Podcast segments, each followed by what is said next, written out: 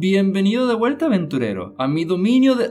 ah, perdón, a Juan Cronomicon, donde continuaremos a exponer los dominios del terror que nos han capturado la atención, de la guía de Ravenloft de Van Richten. En el episodio anterior cubrimos a Haslan y su señor oscuro Haslik y todas sus pequeñas locuras mágicas, pero para este tenemos algo muy especial, donde Luis nos va a contar sobre el carnaval, un nombre corto pero puntual. Dice todo lo que necesitas saber, porque para ser sincero este dominio tiene mucho que decir. Así que Luis, ¿por qué no nos dices un poco sobre este carnaval? ¿Quién lo dirige? ¿Quién está? ¿Y si el payaso es gracioso? ¿O otro chiste más? ¿Y si puedo comprar las entradas de preventa? No, lamentablemente no hay entradas en preventa. Tienes que venir y pagar dos piezas de cobre para poder entrar. Y lo más aterrador de este dominio es que, aparte de la entrada, cada acto también cobra por su parte. Así que... ¡No! ¡Oh, no! Eso sí es un dominio del terror. Así que sí, puedes pagar la entrada, pero eso no te da el derecho de entrar a los espectáculos. Tienes que pagar un costo adicional. Además, la comida adentro del parque es otra cosa malvada. Cuesta más adentro que afuera. Así, y no te dejan pasar comida al parque. Mario, qué bola. Atrapan tu alma en un dominio del terror y de paso te hacen pagar. ¿Estamos hablando de la Tierra o de un mundo ficcional de Dungeons and Dragons?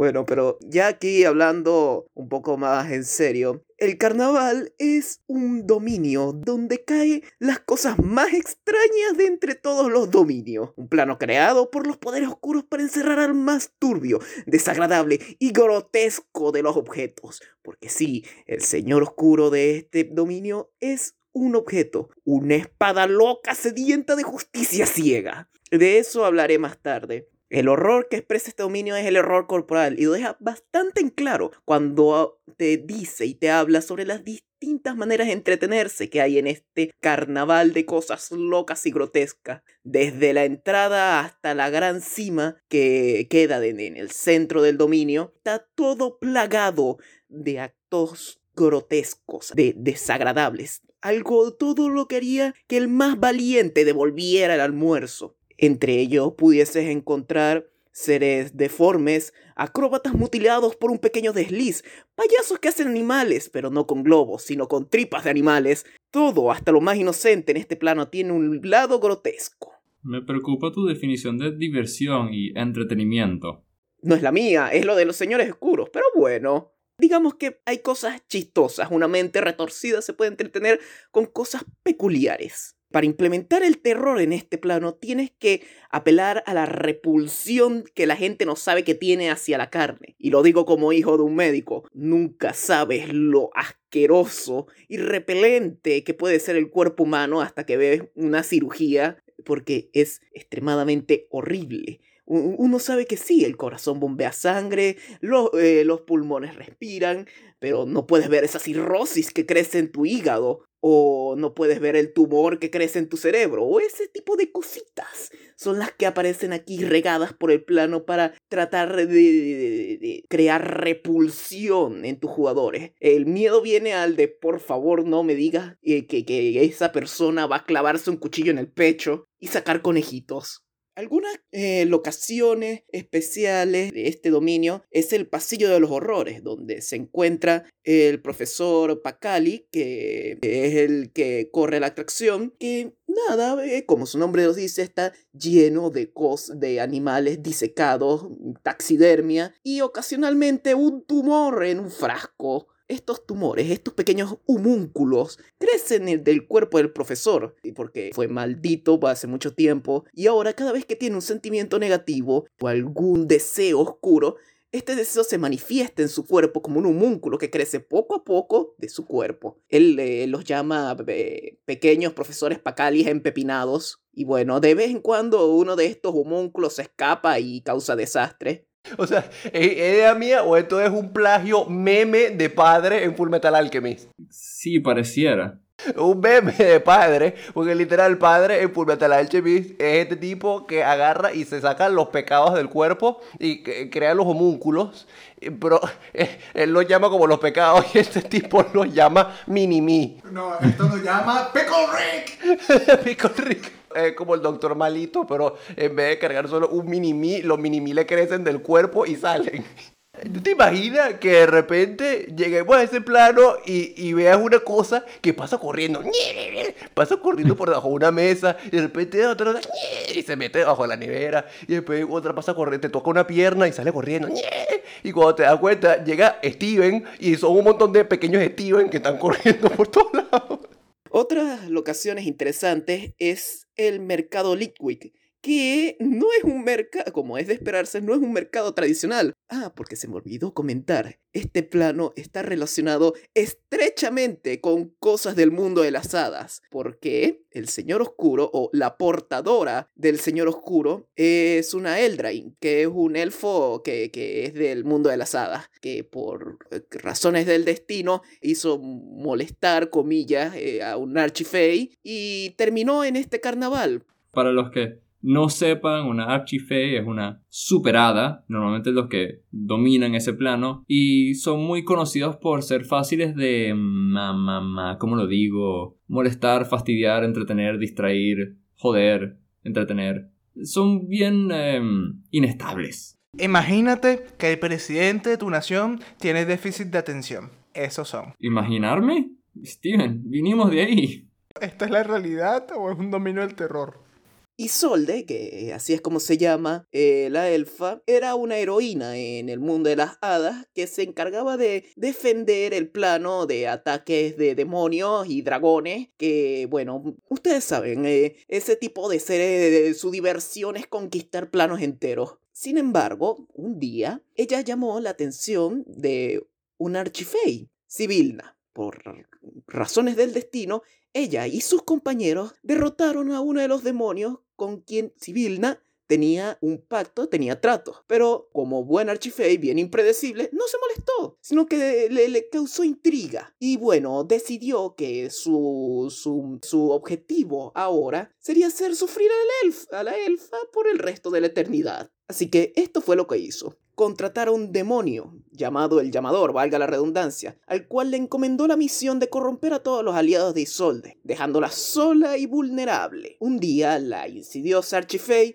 se manifestó ante Isolde ofreciéndole un consuelo. Tú sabes, un trato así, eh, porque ustedes saben, eh, siempre, siempre está, está bien hacer tratos con seres poderosos extradimensionales. Nunca nada puede salir mal. Un trato donde ella aliviaría las penas que sentía por la pérdida de sus compañeros. Con el tiempo, la elfa y la Archifey se hicieron una amiga. Y un día, Silvilna ofreció a Isolde que manejara, le ofreció un trabajo que seguro eh, le, haría olvidar por completo y la mantendría distraída de sus penas. Este trabajo era ser la directora de un carnaval fey, que servía, entre otras cosas, como paso hacia el dominio de Silvina. Que me parece interesante esto porque esto como que da indicios de que hay diferentes carnavales en cada plano. Entonces, ¿por qué? ¿Qué es lo que pasa? Isolde, mientras estaba dirigiendo el carnaval, que por cierto, Silvina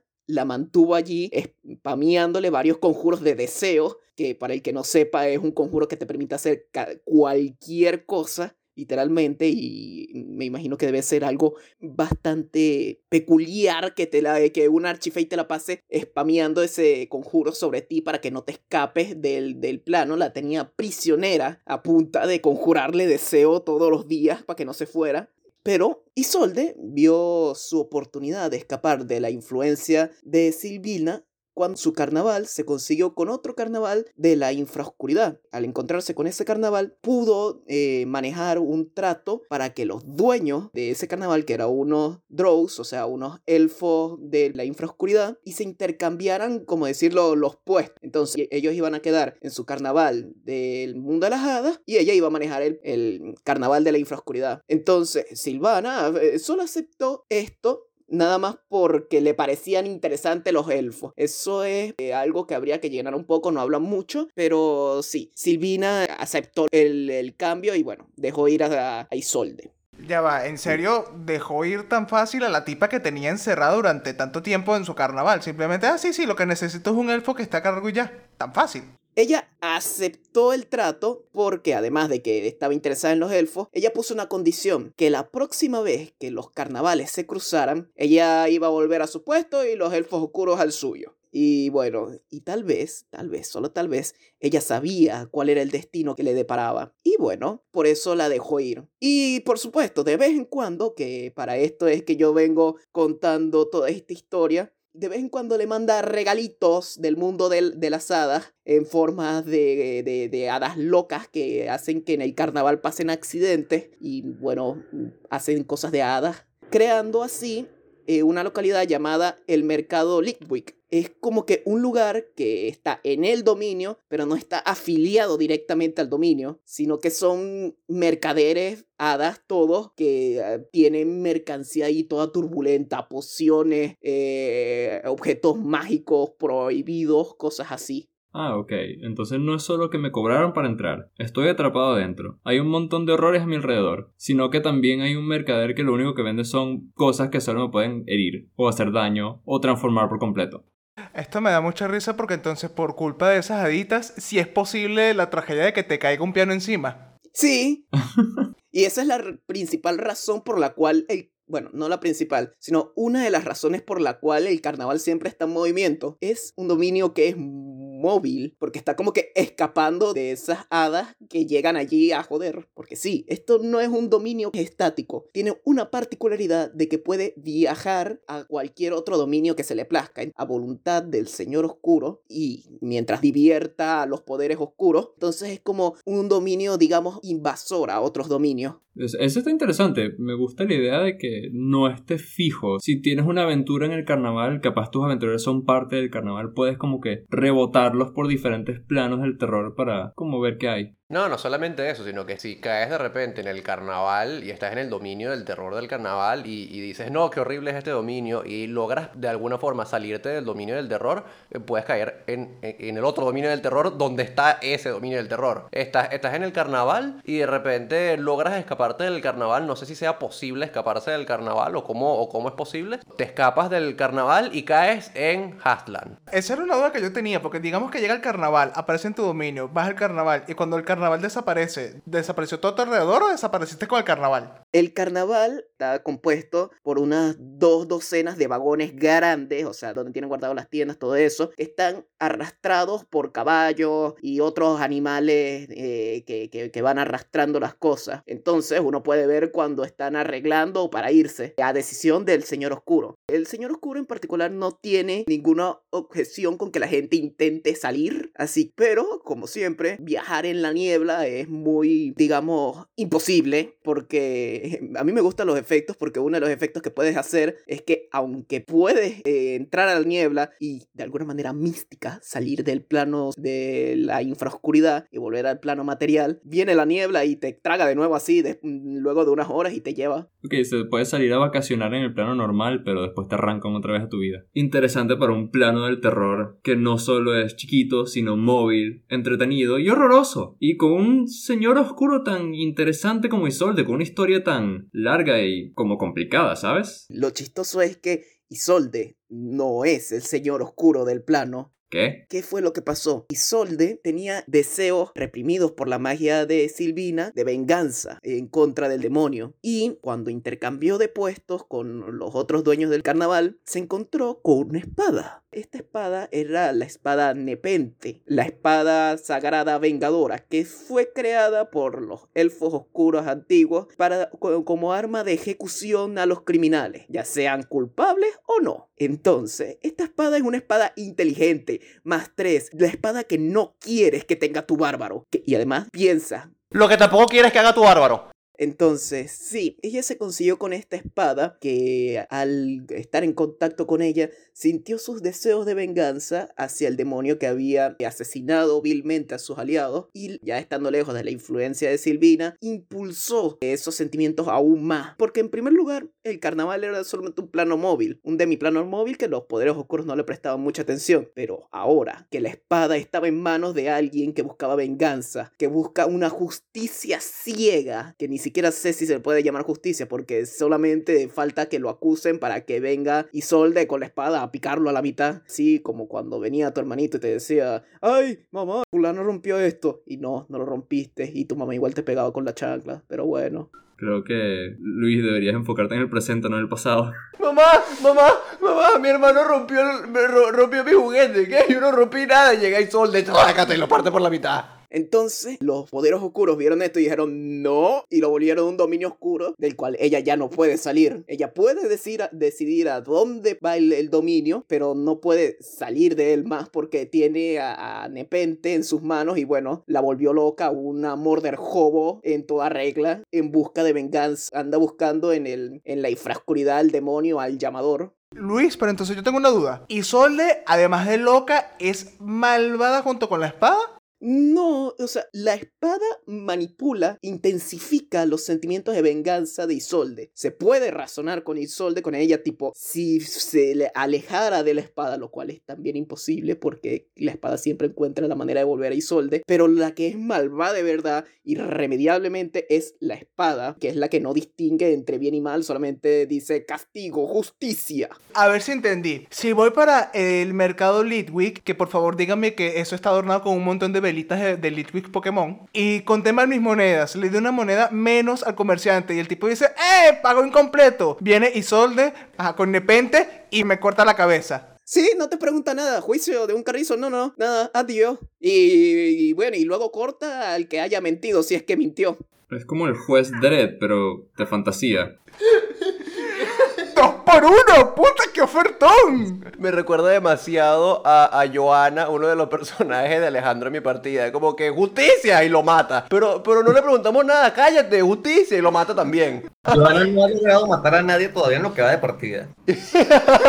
Yo, yo me lo imagino, me imagino. Y, y yo sé que esto se supone que son los dominios del terror. Y, y sí hay formas de hacer que esto sea bastante horripilante. Porque no hay nada más horrible que un objeto con el que no puedes razonar. Pero que me da demasiada, me da demasiada risa imaginarme a la espada diciendo justicia, justicia, justicia, justicia, justicia, justicia. Y, y Solde está ahí viendo al vacío y la espada se le acerca y le, y le toca un- una mejilla.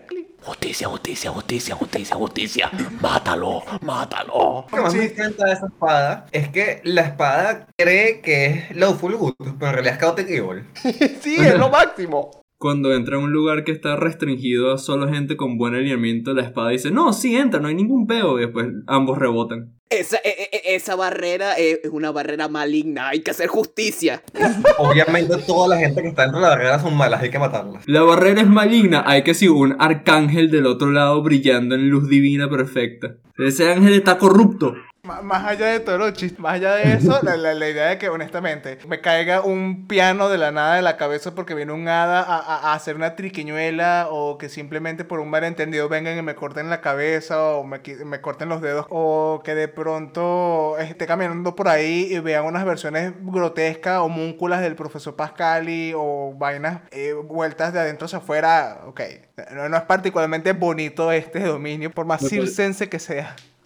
Me parece muy interesante que eh, lo como fuera de estándar que es este dominio del terror, porque es más pequeño, es, es móvil, es intercambiable, porque al parecer hay otros que es un concepto horripilante. Y el Señor Oscuro no es el centro de atención de este plano, sino que es como que una consecuencia adicional a una loca que está por ahí toda traumada. Y el señor oscuro es, un- es producto de una simbiosis. Y a mí me gustaría eh, también añadir que Isolde vea a los que llevan el carnaval como una familia, pues porque desde que Silvina la metió en su carnaval de las hadas fue donde por primera vez, después de que perdió a sus aliados, sintió algún tipo de confort, de consuelo, haciendo lo que ella hacía, pues. Pero bueno, luego entró en contacto con la espada y muerte, justicia. Pero igual, todavía ve a sus compañeros como familia que debe proteger.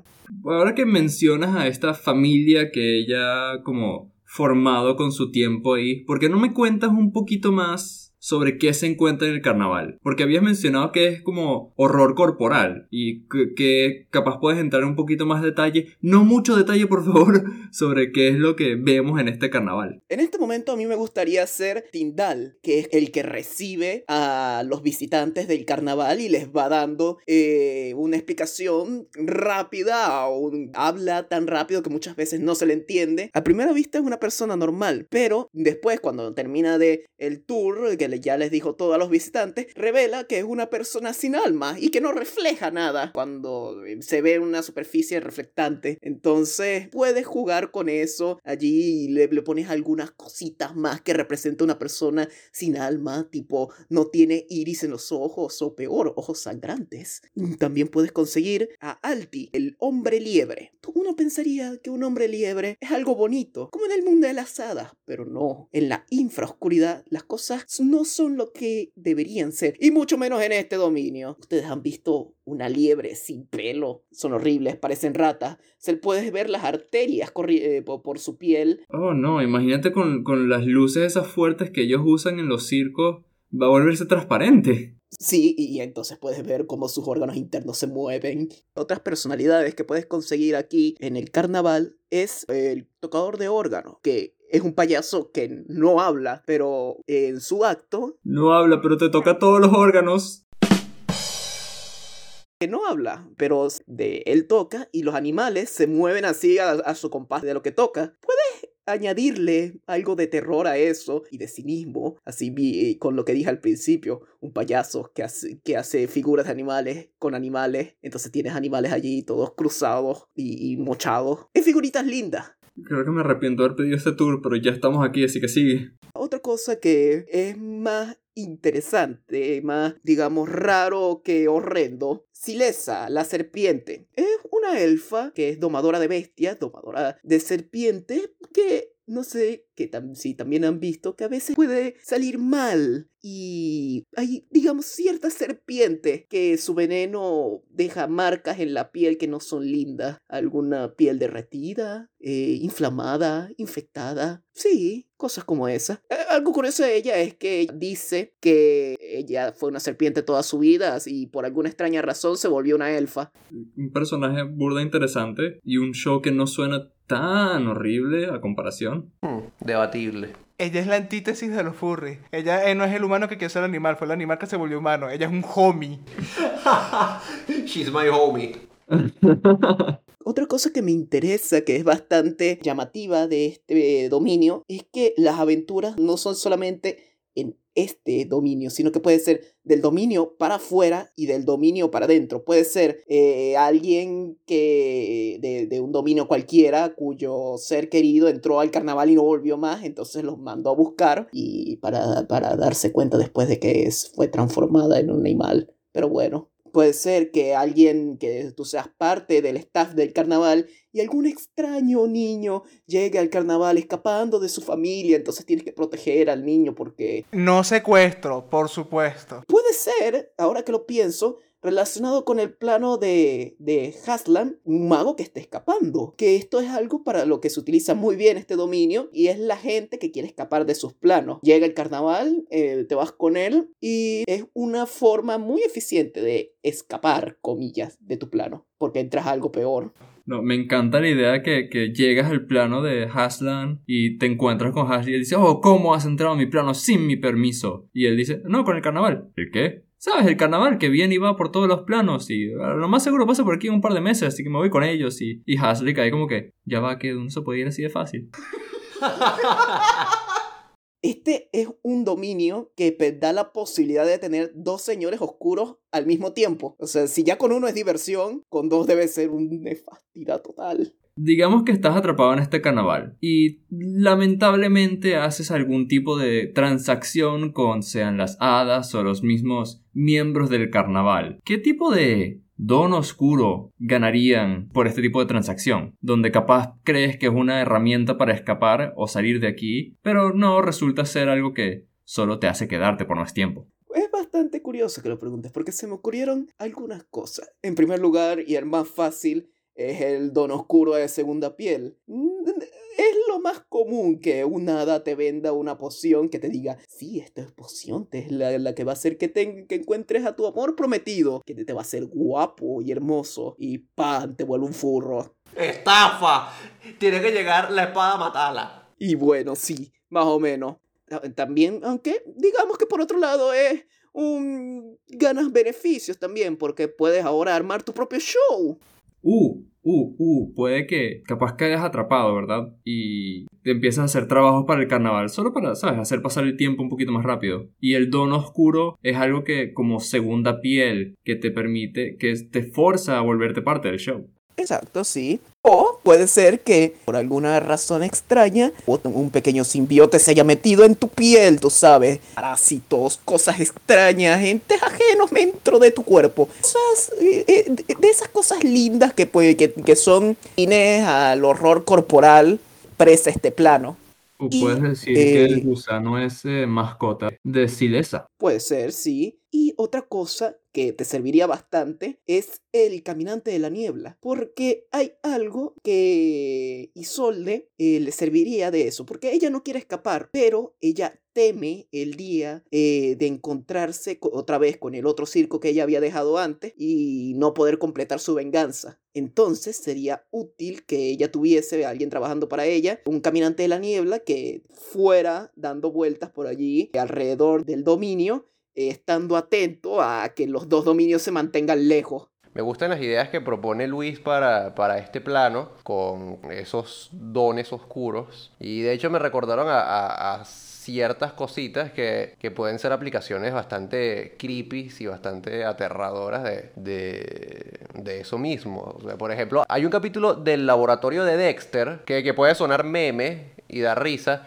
pero, pero puedes darle un giro interesante en el que a Dexter lo muerde un payaso. O, o- o- o un- un- la dentadura postiza de un payaso y Dexter se vuelve como una especie de licántropo payaso y por las noches se transforma en un payaso. Entonces la, la- idea suena bastante ridícula, pero en el capítulo te hacen bastante alusión a que la cosa es bastante escalofriante y perturbadora y puedes hacer que la segunda piel, en lugar de, de ser el típico hombre lobo o aberración, te conviertas en el payaso de It o en una criatura aberrante que parezca un payaso eh, y acose a la gente cuando está en su forma payasesca. Y otra aplicación con el tema este circense de, de los dones oscuros podría ser, hay un capítulo de los expedientes secretos X que justamente se centra en un circo, dentro de la serie lo llaman circo de fenómenos, que son los circos estos donde agarraban gente que tenían este, malformaciones eh, y enfermedades y este, las ponían en exhibición because la gente es terrible. Y había una persona en particular que era un siamés. E- Era, era una persona que, que había nacido co- como, como siamés. Eran dos hermanos. Pero uno de los hermanos, o sea, estaba el, el hermano que, que veía siempre y era un tipo, un- una persona normal, con un bulto extraño en el estómago. Era un bulto enorme, eh, como una pelota que tenía saliéndole del estómago y que la tapaba con una manta. Entonces estaba el tipo siempre con su manta y su pelota enorme en la barriga. Y lo que te revelan al final del capítulo es que la pelota era el hermano. Y el hermano se escapaba en las noches. Y era una cosa humanoide, larga, que parecía como un gusano que se arrastraba y se metía en la casa de la gente mientras dormían porque quería socializar. Chiquita. Ajá. Entonces ese podría ser tu regalo oscuro, un hermanito. No, Y la cosa era bien desagradable, porque cuando la- el, el- el hermano salía del- de, la barriga de- del, del otro tipo, la, la cosa salía que si llena de baba y de sangre y dejaba el rastro de, de asquerosidad por donde se arrastraba. Oh, qué divertido. Lo odio. Ah, Si quieren horror corporal, inspiración de horror corporal, deberían ver los expedientes secretos X. Hay muchos capítulos que apelan a eso. Sí, yo me acuerdo de un par, lamentablemente. Si vamos a hablar de horror corporal, tengo que mencionar a Junji Ito, que es escritor de manga. Nunca le han hecho un anime decente, desafortunadamente, pero sus mangas son, marico, demasiado icónicos en lo que es horror corporal. Especialmente Spiral es muy, muy bueno. Bueno, ya que cubrimos la parte, digamos, las reglas de este dominio y su historia, que está bien interesante, ¿por qué no nos dices un poco, Luis, sobre cómo jugarías tú con este dominio? ¿Qué cambiarías? ¿Qué dejarías? ¿Qué explorarías? ¿Qué tipo de personajes tendrías? ¿qué te inspira para jugar en el carnaval? Yo andaba pensando y pudiésemos cambiar un poco las cosas. En vez de que sea un carnaval, que sea algo así como una arena. Que, como saben, en la antigua eh, Roma tenían sus coliseos que servían de entretenimiento. Y que el Señor Oscuro sea Atrox, que ya de por sí es una espada loca, sediente de sangre, corrupta. Y bueno, que su tormento sea lo que ya es, saber que antes era alguien puro, alguien que tenía ideales y que pero que nunca los pudo conseguir y ahora es corrupto y sucio y ahora está molesto por ello infinitamente. Yo tengo una posible inspiración para alguien que quiera dirigir este juego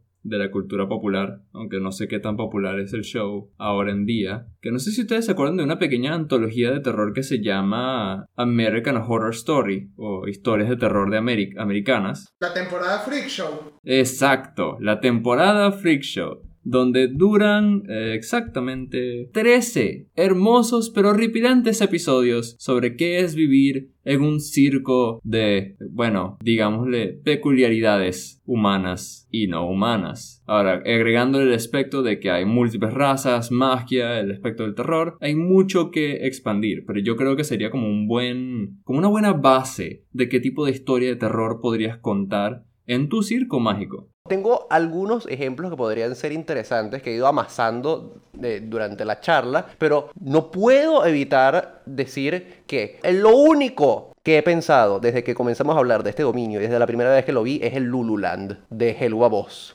Pero para un ejemplo un poquito menos meme, y Alejandro va a entenderme, un ejemplo interesante de cómo podrías tratar o cómo podrías agarrar inspiración de alguna manera para este carnaval. Lo que pasa es que ya no sería tanto un carnaval de, de la infraoscuridad o un carnaval del reino de las hadas, sino que sería directamente un carnaval demoníaco. Es el gremio de Rakdos de Magic, que está dirigido por. Y es literalmente un carnaval de puros demonios, donde lo único que hacen es mutilar a gente, torturar a gente, torturarse entre ellos, este, matar cosas, eh, y todo por la simple diversión de que son demonios y están siendo unos sádicos dementes. Quería, por un lado, decir que es un ejemplo perfecto porque o sea, no es que es un carnaval de demonios, es un carnaval liderado por demonios, pero tiene de todo tipo de gente ahí, o sea, hay gente que va voluntariamente a esos carnavales solo por el sadismo y la diversión. Y es muy interesante porque todo el propósito de vida de todo ese grupo de gente es simplemente puro hedonismo, pura diversión, pura sin importar las consecuencias. Y eso, digamos que conlleva un poquito de horror corporal también.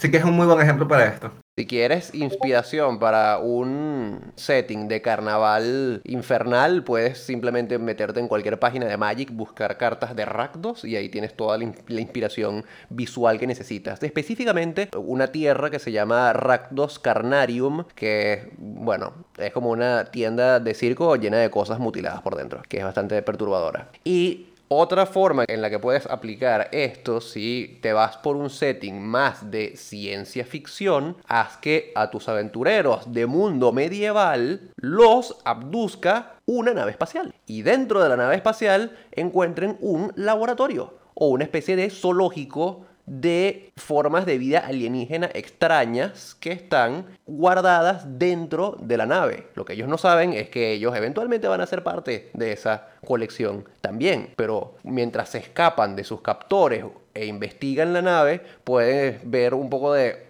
este horror corporal extrapolado a otras especies, no necesariamente terrestres. También pueden haber un montón de, gente abierta y, mutilada por ahí, pero puedes hacerlo también con alienígenas y, un, un setting mucho más tipo alien.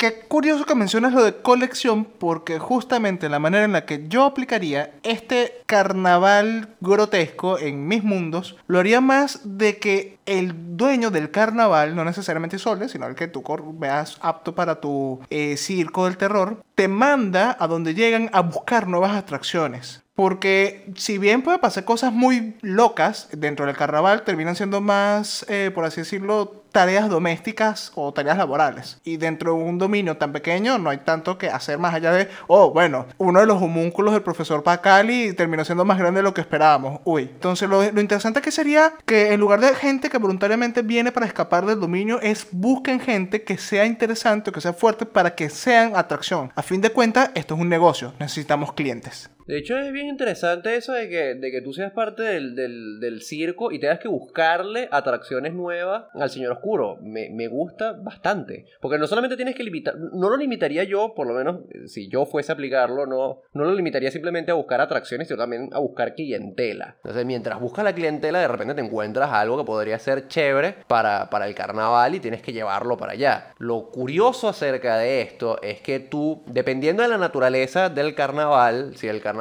es una cosa maligna, entonces tus jugadores van a tener que ser personajes que son activamente malos. Una parte importante del carnaval es el trabajo que ellos tienen. Y una partida que puedes tener es que sea una parte de todos miembros del carnaval que estén luchando contra otros, contra otros actos para eh, actuar en la gran cima, que es como que el centro, el anfiteatro central de todo el dominio, donde se muestra lo, la crema de la crema así y donde se cobra más, por supuesto. Y Entonces la party tendrá que sacar lo peor de ellos mismos, lo más grotesco y sádico que tengan en sus seres para venir y competir con la, contra los otros actos. De hecho es bien interesante porque en términos de mecánicas de Dungeons and Dragons no hay como que demasiado con lo básico que tienes para, para poder e- ejecutar eso. Porque esto ya es una competencia entre, entre personal del circo, un- un- una búsqueda de nueva clientela o de, o de potenciales atracciones para el circo. No es algo que tú puedas agarrar y decir, bueno, agarro y me caigo a coñazos con ellos. Ah, bueno, rolea iniciativa. Este, ah, vamos a sumar y restar y lanzaros. No necesariamente.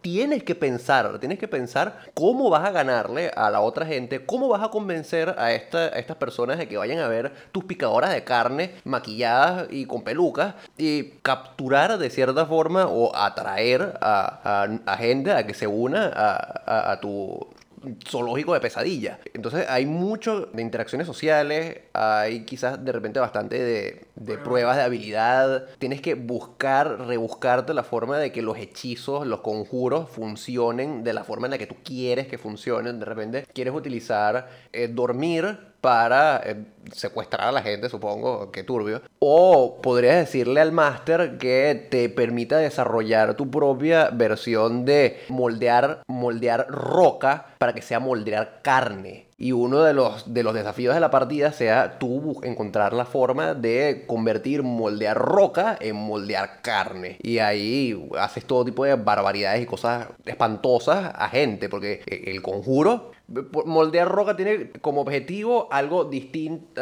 una cosa eh, en particular, una, una piedra. Tendrías que cambiar de una piedra a una persona y luego hacer que en vez de piedra cambie a carne. Entonces vas a tener que hacer pruebas. Vas a tener que encontrar en quién hacer esas pruebas. Entonces me parece una forma bastante retorcida y loca de jugar, pero, pero que, que alimenta la imaginación de las personas. Te, te, te obliga a salir de- del esquema, eh, a, mi opinión, aburrido de D&D de eh, coñazo y coñazo y coñazo y coñazo y sumar y restar. Algo interesante que tú estás mencionando, que va para dejarlo claro, es nosotros solemos pensar en cómo introducir el terror a los jugadores, pero lo que está diciendo Víctor es interesante porque es cómo hacer que los jugadores sean el elemento de terror en el mundo. Entonces es un, es un valor agregado porque es poner, no simplemente impactar a los jugadores con lo que le puedes presentar, sino jugadores, piensen de manera creativa, ¿qué pueden hacer para aportar aquí? Asústenme, los reto. Yo, yo no retaría a mis jugadores a hacer eso. Yo sé que pueden. Nu- nunca retes porque siempre pueden. También hay que añadir que mientras tú estás haciendo todo esto, hay hadas queriendo joder todo el circo. Entonces vas a tener que buscarte la manera de que las hadas no te jodan a ti. Me acabo de destacar este, nuevamente con mi eterna vendetta contra. No, no, no, contra los Rangers no. Yo defiendo a los Rangers. Yo defiendo a los Rangers y ya van a ver, ya van a ver cuando hable de mi dominio oscuro. Un ranger, maestro de las bestias, sería útil aquí. Por ver un un dominio en el que es útil, imagínate. ¿Viste? Vi- ¡Ey! Te jodieron. Tu, tu Ranger, maestro de la bestia, puede tener su propio acto. Donde sí es útil una verdadera extrañidad en este multiverso. Por supuesto, porque un druida con un zorrito de fuego no es más interesante. No, porque, a ver, recuerda Steven, aquí lo que vende es la depravación, así que alguien siendo calcinado hasta la muerte pudiese no llamar tanto la atención como alguien siendo devorado muy cruelmente. Es cierto, y eso es el terreno del Ranger Señor de la Bestia. Pues Eso podría ser un ejercicio interesante. Vamos a agarrar una clase de Dungeons and Dragons y le ponemos una raza y como que lo volvemos un acto del carnaval. Eh, no, no, no puedo agarrar al, explorador Señor de las Bestias como domador de, de animales porque eso ya lo dijimos entre todos. Pero, ¿qué podría ser? El mío es el artífice herrero de batalla y su acto sería llamado la mascota de hierro. Yo no sé si ustedes conocen la tortura de la dama de hierro. Ok, bueno, eso es la mascota de este tipo que lo que hace es que le pide a alguien del público que se una a su acto y bueno, le encierran la mascota y lo, obliga al público, al espectador a actuar en su acto y a entretener al resto. Si los demás no se dan cuenta si la persona salió o no del acto, eh, no importa. Podría ser como el viejo eh, el toro de hierro romano. Exactamente eso era una tortura que hacían antes. Metían a alguien dentro de un toro de hierro y lo empezaban a quemar vivo. Y el toro estaba diseñado de tal forma que los gritos de la persona salían como rugidos de un toro. que entretenían a la gente en el banquete donde hacían estas cosas. Porque eso lo hacían en banquetes. Ahí tienen al artífice. De hecho, en la mascota, yo lo que iba a decir es que la mascota no necesariamente tiene que ser un toro de hierro o una, o una doncella de hierro. Podría ser una, una máquina de tortura multifuncional que se convierta según lo que necesite el acto. Podría ser un oso que te abraza y ahí le lanzas calentar metal. Y ahí es que haces tu, tu oso de hierro. Juan, que agarra una clase y hazlo en acto. El monje sería un acróbata. Haría shows aéreos donde te agarraría de la audiencia y te, te lanzaría dado y por doquier por todo el techo y las alturas de la carpa. Ah, ¿cómo hacerlo macabro? Te deja caer. ¿Cómo hacerlo macabro? Gravedad.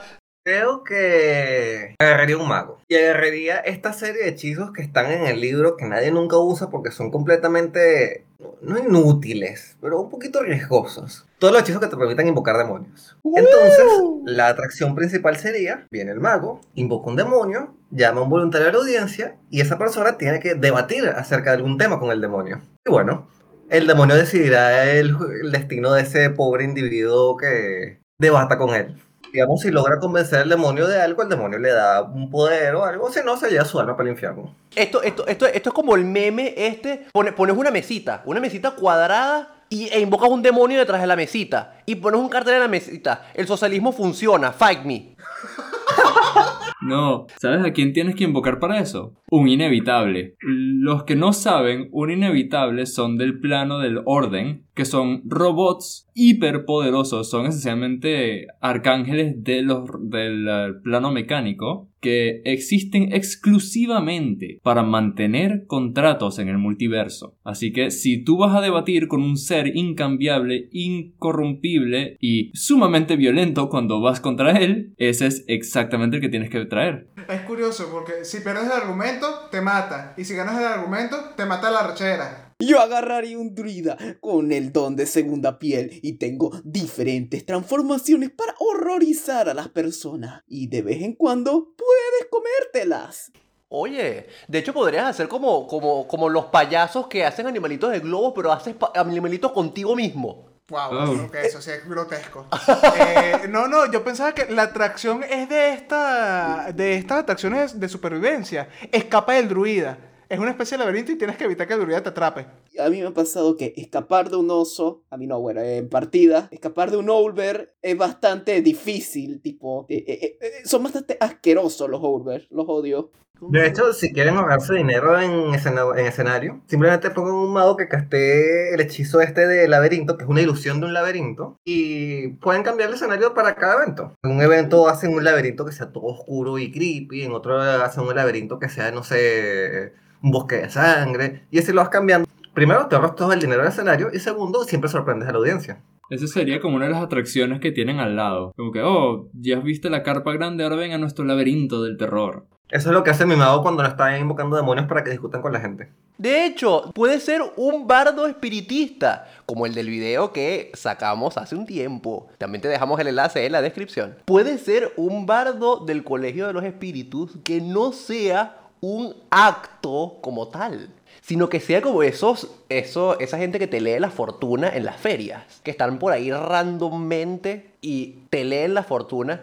¿Sabes que Uno va para estos adivinos a que te digan cuál es tu futuro y, y que intenten descifrar cómo, cómo eres por dentro y cuáles son tus chances de que pasen cosas en tu vida. Pero este bardo de los espíritus, de alguna forma mística que no se refleja en las reglas, te averigua la vida, te averigua el futuro y ve si eres o no material apto para el circo. Con el mazo de taroca.